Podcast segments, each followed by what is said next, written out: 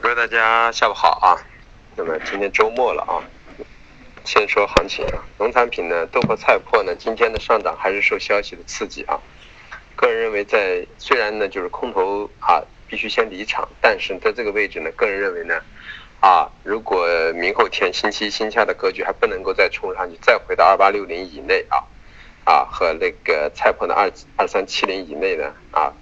我们认为呢，就是它还是延续的原方向啊，因为现在的格局还不具备一个大涨的理由啊。那么只是一个所谓的啊转接库存这一块发生了一些变化，但是这个变化其实对于来原来来说呢，还是量很大的，并没有发生质的转变，只是稍微比原来的少了一点啊。这种预估少了一点，形成一种情绪性的因素啊，不影响价格的格局。所以我们认为在这个位置呢，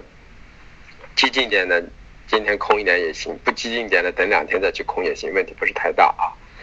那么油脂呢，中榈油、豆油、菜油还是我们的观点啊，反弹到高区就可以去做空啊。那么今天呢，基本上全在我的一个啊第二压制区的范围内啊。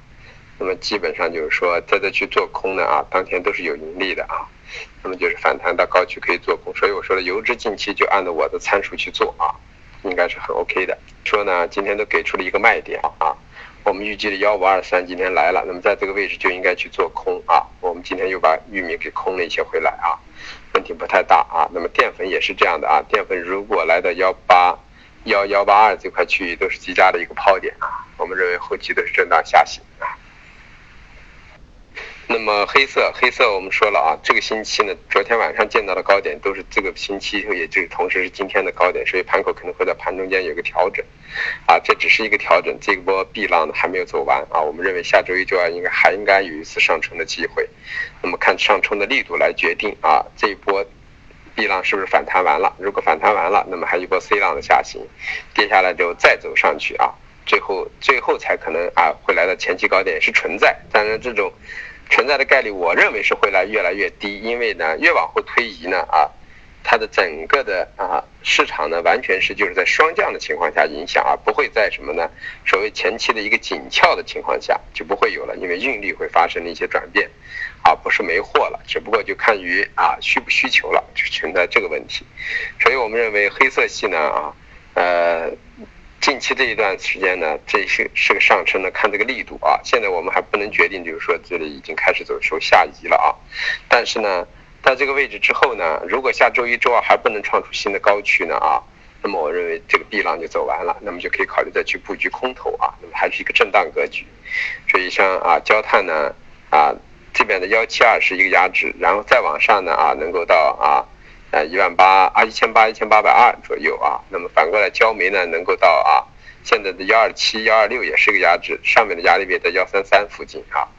那反过来，铁矿石也是这样的啊，铁矿石基本上和我们预想的位置差不多啊。我们预想的是，啊，从六啊五八零上去之后呢，应该在六幺零到六三零这个区域啊。那么今天到六幺九了，我们认为往上呢十个点啊。往下呢啊，随时还会下下来啊，因为这个格局没有走完啊。那么螺纹钢也是这样的啊，高点呢我们看好了呢，一个是三二五零，一个是呢三三四 N 三三零三三五零的位置。那么如果在这个位置不能够有效的击穿之后，我们觉得螺纹钢也会进行一个修正，因为这次这个中平路事件完全是一个。啊，小事把它搞成大事的一个格局，不影响整个一个状态啊，所以我们认为今天的盘口呢，今天只是对这个星期上涨过大的一个修正，还不能代表的一个头部的出现，还要等待两天啊。那么至于有色啊，有色我们说了，铜的第一个位置到了四万七千五，第二个位置四万八千三，那么今天到了四万四万七千八这一块位置就进行了一个修整啊，我们的压力位在四七八五零，那么基本上到这个位置背靠呢有个短空。那么反过来呢，新也是这样的啊，第一个压力位呢在啊二七零二八零，第二个位置呢在二三三零二三五零的位置啊。那么如果啊在这还是在这块调整，所以只要两万二不破，我们认为背靠两万二还可以做短多，可能可以到两万三千三左右。那么到那块去平多之后呢，我认为不管是铜的四万八千三，还是锌的两万三千三，还是啊铝的一万三千六啊，都是一个抛点。像铝呢，今天我们觉得到了幺三五这个位置呢，即使往上还有一百多点，往下呢，随时可以面临做出头部，因为铝呢，啊，现货库存也越来越大啊，然后整个格局也不会太好，所以随时面临的就是个下移的过程，啊，铝呢后面在。把三月往四月移也行，或者就在三月的基础上也行，因为它事先出现的没有太大的一个深贴水，那么可以随时移过来啊啊，完全去可以放空。那么反过来呢，镍呢基本面比较差，那么但是我们认为八八万四、八万三千多这块去买呢也没什么太大的问题。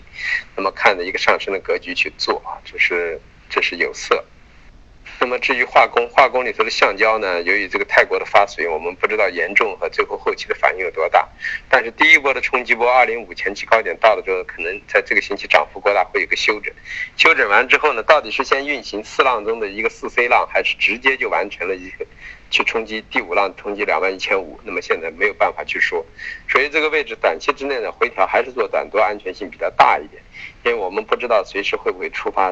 完成一个第五浪的格局。啊，是这么一个情况，同时对发生水灾最后产生的影响有多大，现在也没有办法进行评估，所以这个品种如果觉得不好把握，就暂时先不要做了啊。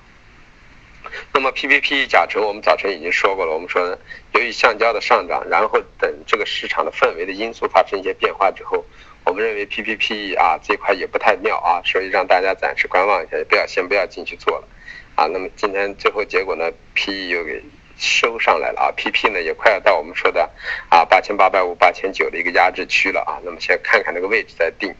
那么但是总的来说呢，我们还是认为呢，啊随着后期甲醇的一个下移，成本的下移肯定会对 PPP 形成一个下移。那么现在时候不到啊，在这个位置呢啊觉得不好把握，就干脆先不要去做啊。那么包括沥青和 PT 也是一样，短期之内呢还是属于一个震荡格局，可以两头去做啊，这么一个思路。那么今天最弱呢，可能就是软商品了啊，棉花和白糖。那么这两天都让大家去空了啊，棉花让大家空了，在背靠幺五五啊，在幺五三五零到幺五四五零这个位置，大家都能够急剧的建仓。那么我们同时也说，我们说呢，有可能在星期五之前呢见到一万五附近。那么今天刚好见到一万五，那么达到我们预想的目的了。那么现在收在这块位置，我们认为很合理啊，这个单子可以放一放。如果下周呢见到一万五以下呢？我们认为格局就开始走一波下跌行情啊，可能达到一万四都是有可能的。反过来，白糖呢也是这样的，背靠六八，那六千九百二空呢，目标价位走好了，应该也是可以往六千七去看一看的啊，把止盈逐渐的下移，这样去看一下，我觉得问题也不大啊。所以软商品还是偏弱的啊。